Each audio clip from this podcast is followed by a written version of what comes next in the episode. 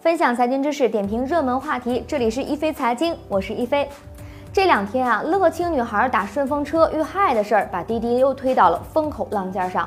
对于滴滴道德拷问的文章是铺天盖地，这里呢我们就不再赘述了。滴滴呢是一家公司，无论自己怎么标榜赚钱呢，才是他们的最核心目标。从这个角度去复盘，就明白滴滴在逝去的生命面前，为什么表现出一副麻木不仁的嘴脸。在这次事件中，有一个细节，就是受害人在向亲友发微信求助之后啊，亲友呢曾经求助滴滴客服，得到的一直是等待上级人员给您处理呢，亲，这种城市化的冷冰冰的对待。我们假设一下，如果滴滴客服系统把这个信息作为一起正在发生的谋杀案来处理，第一时间联系了属地的警方，悲剧是不是有可能避免呢？当然，现在任何的假设都没有意义了。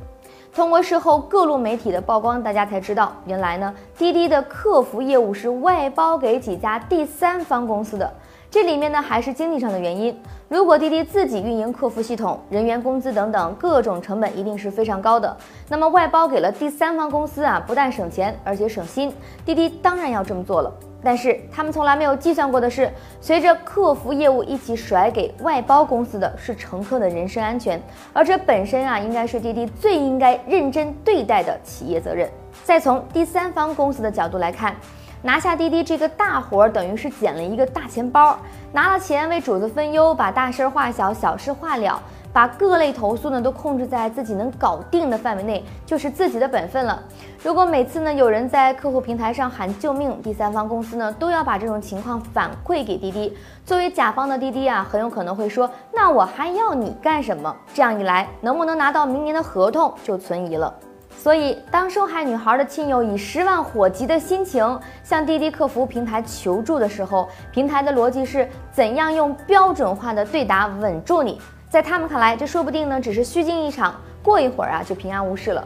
于是，这条事关人命的信息，注定呢会与当天的千万条投诉一样，瞬间呢就淹没在了客服平台的大海里，连一朵浪花都不会翻起。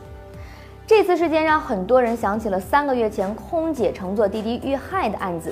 当时呢，事发后滴滴以非常官方的口气发表了致歉信，却不见有真正的改进措施落地，这也为又一次悲剧埋下了伏笔。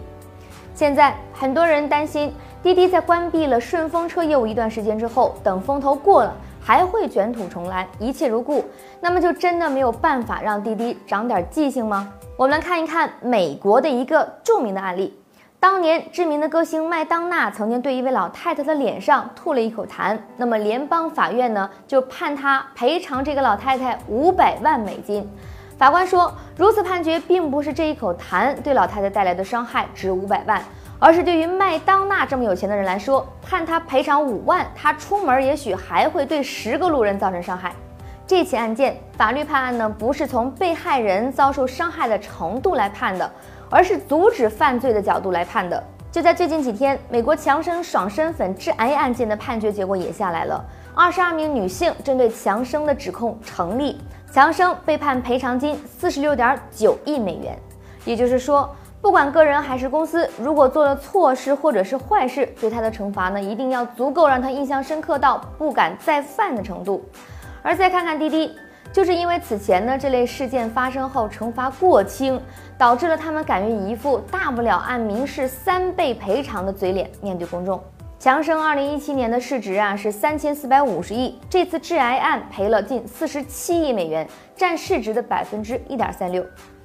此前呢有消息说滴滴正准备按照超过一千二百亿美金估值水平于明年上市。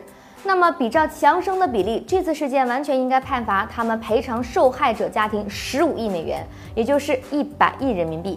当然，再多的钱呢，也弥补不了父母失去女儿的伤痛，但是最起码可以让滴滴长点记性，让他们对用户的人身安全和生命有最起码的尊重。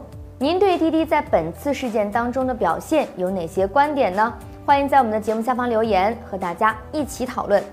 好的，本期的节目内容就是这些，感谢您的关注，下期节目我们再会。四十年沧海变桑田，看新疆李奶奶把戈壁滩变成良田。